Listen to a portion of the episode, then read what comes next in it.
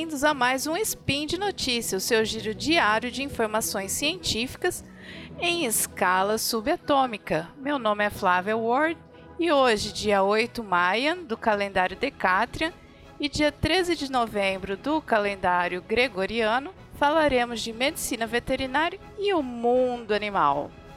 E no programa de hoje, vamos começar com a Embrapa lançando um portal sobre parasitoses para os produtores rurais. A segunda notícia é: mamutes machos morriam de formas bobas comparado com as fêmeas.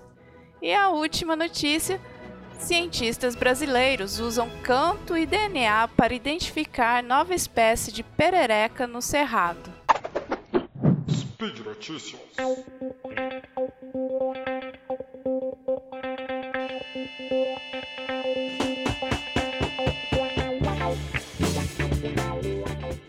Embrapa lançou no dia 7 de novembro o portal Paratec, lá em Petrolina, Pernambuco. Esse portal ele vai fornecer aos produtores e, e a to todos que tiverem acesso treinamento online com enfoque regionalizado para as parasitoses, tanto internas quanto externas, né? O portal ele tem terá vários setores específicos e o que foi lançado agora é sobre verminoses, é direcionado para ovinos e, e caprinos, né, os pequenos ruminantes, no bioma Caatinga.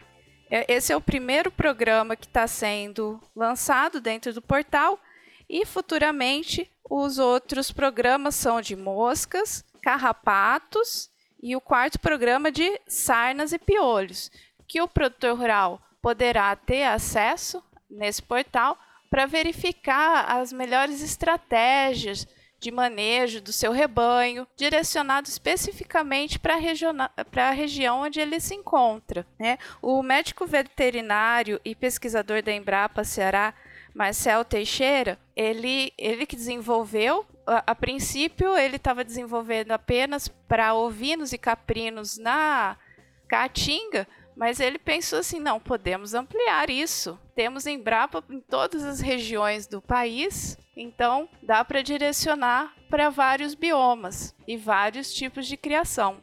O que, que ele fez? Ele, ele, eles têm agora uma equipe, né? cada um faz uma pesquisa, eles se, se organizaram de uma forma que através dos estudos que eles estão desenvolvendo para fazer o controle dessas parasitoses em determinadas regiões, para adequar os manejos, né?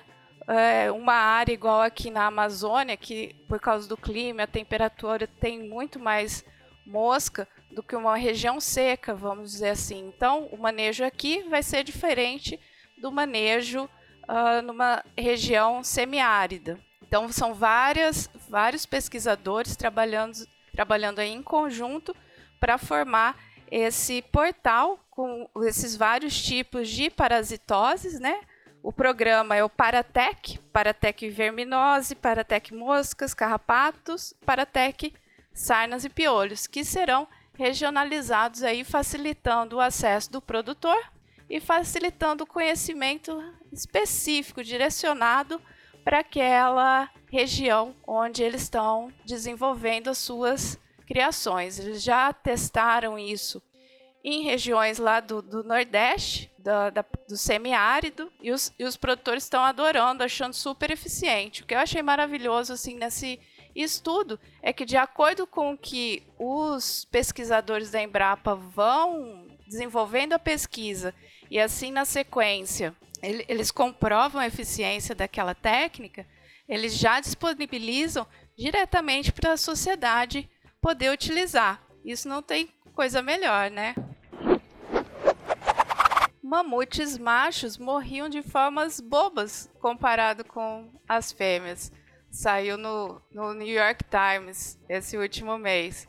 Cientistas da, da Universidade de Estocolmo, assim como do Museu Natural da Suécia, eles descobriram que mamutes machos eram dois terços da, dos mortos, do, das, das ossadas que eles estavam estudando, os DNAs e tudo mais. E que as formas que, que esses mamutes morriam, né? Dois, dois terços dessa população aí que, ele, que eles acharam, essa, essas formas, por exemplo, afogado depois de pisar no gelo, na, na, camada de gelo fino, ou então levado por uma onda de lama, ou então caiu no, no, no sumidouro de água, que foram formas que esses machos jovens morreram e que facilitou aí a, a, conservação desses ossos para que tivessem que fossem estudados agora, né? O, eles comparam os em parte, né, os mamutes aos elefantes e na sociedade dos elefantes eles são mais matriarcais. Então, assim, a tendência seria ter uma quantidade maior de fêmeas, ou pelo menos 50%, 50%. Mas como eles acharam dois terços de macho para um terço de fêmeas, a hipótese que eles levantaram é que esses machos, provavelmente machos jovens, que, que aí são mais. É, são, são pouco precavidos ou têm pouca experiência de, de vida, né? São adolescentes, mamutes adolescentes na puberdade, querendo explorar o mundo, acabavam se dando mal. Só que a forma que eles acabaram se dando mal e morrendo é, nos possibilitou aí a, o estudo desses esqueletos, desses ossos que sobraram, porque foi tão, vamos dizer assim, profunda a sua morte, que os ossos acabaram sendo melhor conservados durante todos esses anos, né? Os, os machinhos mamutes aí com as suas loucuras de adolescência nos possibilitando um melhor conhecimento dessas espécies já extintas. E nossa última notícia: cientistas brasileiros usam canto e DNA para identificar nova espécie de perereca do cerrado. A Pithecopus araguaios eh, foi a nova espécie identificada de perereca na região do Cerrado. Ela foi identificada por pesquisadores da Unicamp da Universidade Federal de Uberlândia em 2019. Foi a primeira vez avistada, né? Então, a partir daí, foram desenvolvendo estudos para ver se era uma espécie já conhecida ou se era outra, ou se era uma nova espécie, né? Uh, então agora eles diagnosticaram lá através da morfologia, do DNA e principalmente aí dos sons distintos dos mesmos exemplares do, do mesmo gênero. Por exemplo, então, essa Pithecopus araguaios, ela faz um barulhinho, o macho, para chamar a fêmea, faz um barulhinho diferente do que as outras Pithecopus. Tirando isso, ela também é uma perereca que habita terras baixas, diferente das outras pitecopos desse mesma, né, das outras pitecopos. Ah, é interessante que ela foi encontrada aí no Pontal, a primeira vez avistada, né, no Pontal do Araguaia, depois na Chapada dos Guimarães, no Mato Grosso.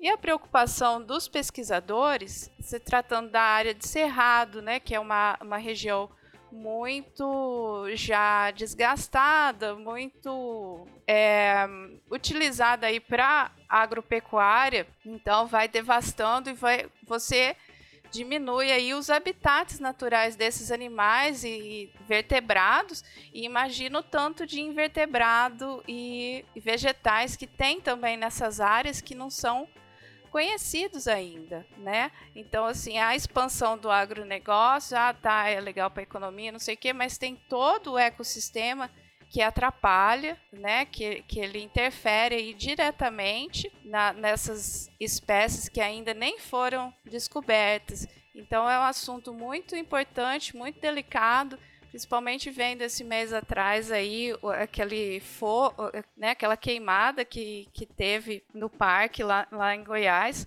muito preocupante. Imagina o tanto de perda biológica que não tem numa situação dessa. Então é sempre importante a gente ter aí um equilíbrio nas situações. Dinheiro é bom, porém nós temos que ter um ambiente adequado para gente viver, habitar esse esse planeta. E a gente não pode ser tão antropocêntrico assim. Devemos dividir nosso espaço com os amiguinhos de outras espécies, certo? E por hoje é só.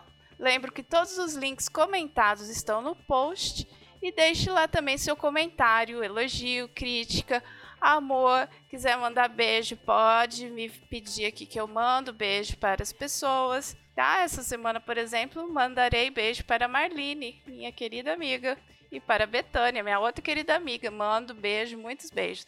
Lembro ainda que este post, esse podcast só é possível acontecer por conta de seu apoio no patronato do SciCast tanto no Patreon quanto no PagSeguro, tá? São várias é, formas lá que você pode contribuir com a gente, então não deixa de conferir lá. Um grande beijo para vocês, tá? Tudo de bom e até amanhã.